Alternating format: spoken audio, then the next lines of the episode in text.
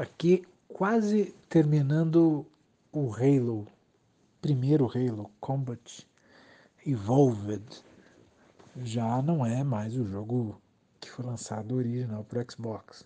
Já é uma versão com gráficos retrabalhados, até com algumas alterações de conteúdo, acho que tem alguns coletáveis que não tinha na versão original. Mas o que impressiona é como o jogo que conserva muitas coisas da época que ele foi lançado, e lá se vão quase 20 anos, continua um jogo bom, bem bom. É, talvez com uma repetição de cenário meio cansativa.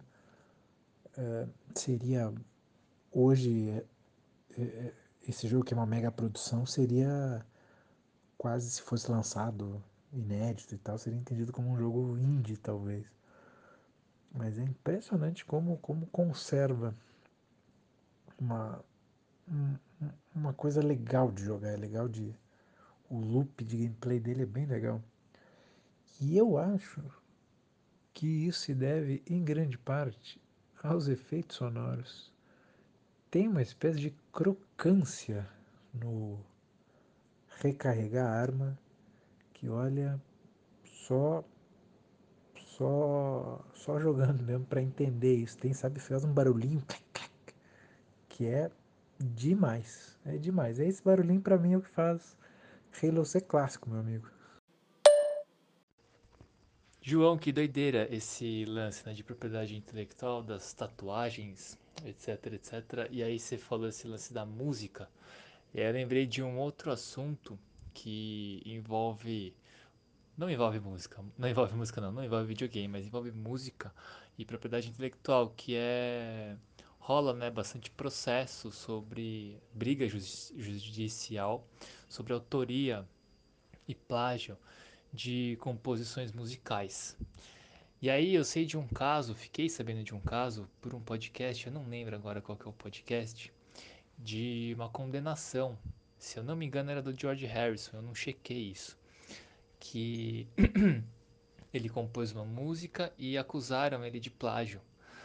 Só que o George Harrison falou, não, cara, eu não copiei ninguém. Só que, é, apesar dessa música é, ter existido antes da minha, né? Ter sido criada antes da minha, eu não copiei, eu não, não, não plagiei. Como, sei lá, enfim. E aí o juiz deu a condenação e ele disse alguma coisa parecida. Você pode não ter copiado intencionalmente, mas ainda assim é plágio.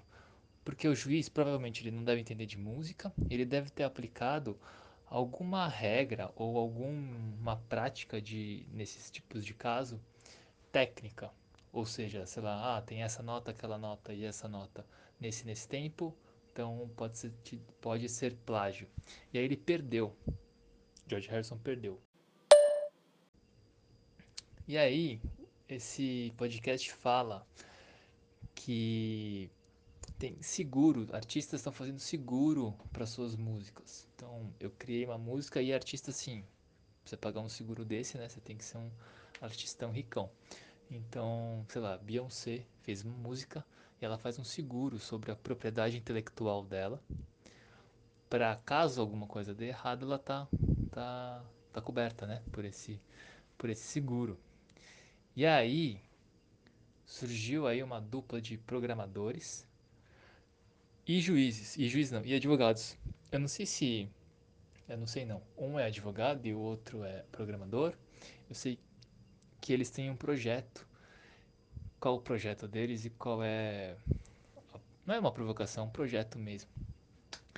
Que eles criaram um, uma, um algoritmo, uma inteligência artificial, que ela pega sete notas do alfabeto e faz todos os arranjos possíveis dentro de um recorte. É, eu não sei as especificidades técnicas, mas eles querem dizer que todas ou quase todas ou boa parte das combinações dessas notas, dessas sete notas, essa máquina conseguiu criar, prever, né, reproduzir. E aí qual é o, a ideia dos caras é colocar tudo isso num, não é domínio público, é um um termo lá que você pode usar para inclusive fins lucrativos. E a ideia deles é, é, é assim, é basicamente, se você for processado por plágio, diga que você encontrou essa melodia, essa harmonia, essa composição musical dentro do nosso acervo. E esse nosso acervo, ele está disponível para uso. E aí o podcast tem uma série de tem dois advogados, né? Duas advogadas. Uma falando, cara, nada a ver, isso aí nunca vai dar certo legalmente, né? Vocês vão perder. E um, o advogado do projeto dizendo, não, rola defender desse jeito. Dessa volta aí, e não tem muito a ver com videogame, mas tem a ver com esse lance de propriedade intelectual. E acho que esse podcast, esse, esse assunto desperta um, sei lá, uma pergunta assim, né? Que é o que uma máquina faz? Ela pode ser considerada uma propriedade do inventor da máquina, saca? Umas brisas assim. Mas vamos voltar aí pro videogame. Cacilda, cara, eu não joguei Halo. Por favor, que ninguém escute isso. Eu nunca joguei, velho. É mais uma franquia que eu tô vacilando. E eu achei engraçado, eu não entendi muito bem essa crocância aí da, das armas. Eu vou procurar na internet e vou. Vou ver. Vou ouvir no caso, né? Eu achei doido você falar que ele envelheceu bem. Ele envelheceu bem? Foi isso que você falou? Na verdade é isso que eu imaginei. É, ou depois de 25 anos ele ainda é um jogo bom, alguma coisa nesse sentido. É, cara, eu fiquei imaginando, né? Pensando, né? Eu escutei esse, essa fala sua, eu fiquei imaginando. Tipo, tem roupa, filme, música, né? Qualquer coisa de arte. Que às vezes a gente fala, né? Ah, isso aqui é um clássico, isso daqui é temporal, isso envelheceu bem, né? Enfim. Aí eu fico pensando, que jogos você acha que envelheceram que jogos você acha que envelheceram bem e que jogos envelheceram mal, né? Eu vou dar um chute aqui de orelha, de orelhada. Eu, se fosse assim, uma regra geral, né? Uma achismo de bar, assim, eu diria que jogos que estão buscando um realismo, assim, né? Eles envelhecem mal.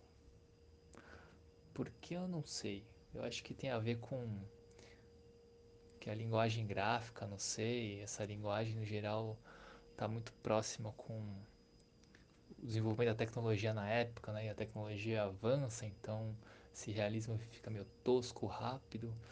Não sei se é muito bem isso, mas eu tenho uma sensação assim de que os jogos que tentam parecer muito reais acabam envelhecendo meio mal. Será que é isso? Eu acho que tu tá certo, que tu matou a charada. Jogo muito realista acaba envelhecendo mais rápido porque a comparação com outros jogos realistas, as texturas, elas evoluem muito rápido. É, um, é, um, é uma direção artística em que tudo é comparável. Diferente de, por exemplo, o jogo que a gente está jogando lá para o clube de leitura, o Homo Ludens, o Valiant Hearts, que é desenho, né? Uma animação e tem um estilo, não, você não vê os olhos dos personagens. É, ou até pensando, sei lá, no, nos jogos do Mario. O Mario não, não, não, não tem essa preocupação em ser realista. Então ele, ele, ele consegue graficamente ficar é, ser mais longevo, né? Agora, o que é interessante se pensar são as mecânicas que envelhecem, né? Tem coisas que os videogames de repente deixam de fazer. É, eu penso agora, eu estou jogando um jogo que tem uma mecânica que eu acho meio antiga de save point. É, que você tem que ir até um lugar e lá apertar quero salvar, que é o Yakuza Zero. Lembra o Final Fantasy VII clássico e outros jogos que tinham um, objeto no mapa, o Resident Evil, né, com, os, com as máquinas de escrever. E isso para mim já é do passado, já é, eu já estou muito acostumado com o salvamento automático, de, de, de não pensar em salvar, sabe? E, e me aconteceu com Yakuza Zero que eu comecei a jogar para conhecer a franquia e tal. Nunca joguei nada de Yakuza. Sei que é muito famoso, muito respeitado e tal. Da SEGA. E, e aí passei o tutorial de combate, comecei ali a andar um pouquinho pela cidade, tarará, tarará. E aí desliguei, fui jogar outra coisa. Acho que até foi Valiant Hearts. Aí quando eu volto pro jogo, desde o princípio, com as mesmas, eu digo, caramba, o que aconteceu aqui? E era isso, que ele tem esse save antigão, sabe? Entre outras coisas, né? Outro jogo que... Outro jogo que eu joguei há, há, há pouco tempo, mais de curiosidade, né? É que eu fico, eu fico, eu sou meio curioso com essa parada, né, com videogame e tal. Eu fico baixando coisa, experimento um pouquinho, vai para lá, vai para cá, para conhecer a história e tudo. E aí tá no Game Pass o Mass Effect. E aí eu joguei o 2. Eu disse, ah, quer saber? Vamos ver como, é, como tudo começou, né? Vamos para o Mass Effect 1. Nossa senhora, o sistema de cobertura, de ficar atrás da mureta, eh, se escondendo, desviando das, dos disparos inimigos, é, é antiquíssimo, assim, é, é terrível. É, ele não funciona direito, tem que apertar, não serve para muita coisa. É uma bagunça, assim. Mas é legal de, de, de perceber essas, essa, essas evoluções da linguagem e como no videogame isso acontece de uma maneira assim. É, é, é muito vívido. É muito de, de, perceber como as coisas mudaram. Né? Tudo mudou demais assim na, na, na, nossa vida, né? Pensa nos jogos da nossa infância, nos jogos que a gente experimenta agora. É, é assim, se, se parar para pensar, é, é, é, muito impressionante mesmo e eu acho empolgante, né? Mas é isso, acho que retomando o começo, o, realismo acaba acaba envelhecendo muito rápido e é curioso de ver, né, as resenhas da época quando os jogos saem, tipo Red Dead 1. Red Dead Redemption, se, se olhar hoje, pá, é um jogo da época. Mas na época que ele saiu, meu Deus, esses gráficos chegando. Impressionante, olha só. E aí, poucos anos depois, pois é, isso já, já, já, já tem coisa melhor. E muito melhor, né?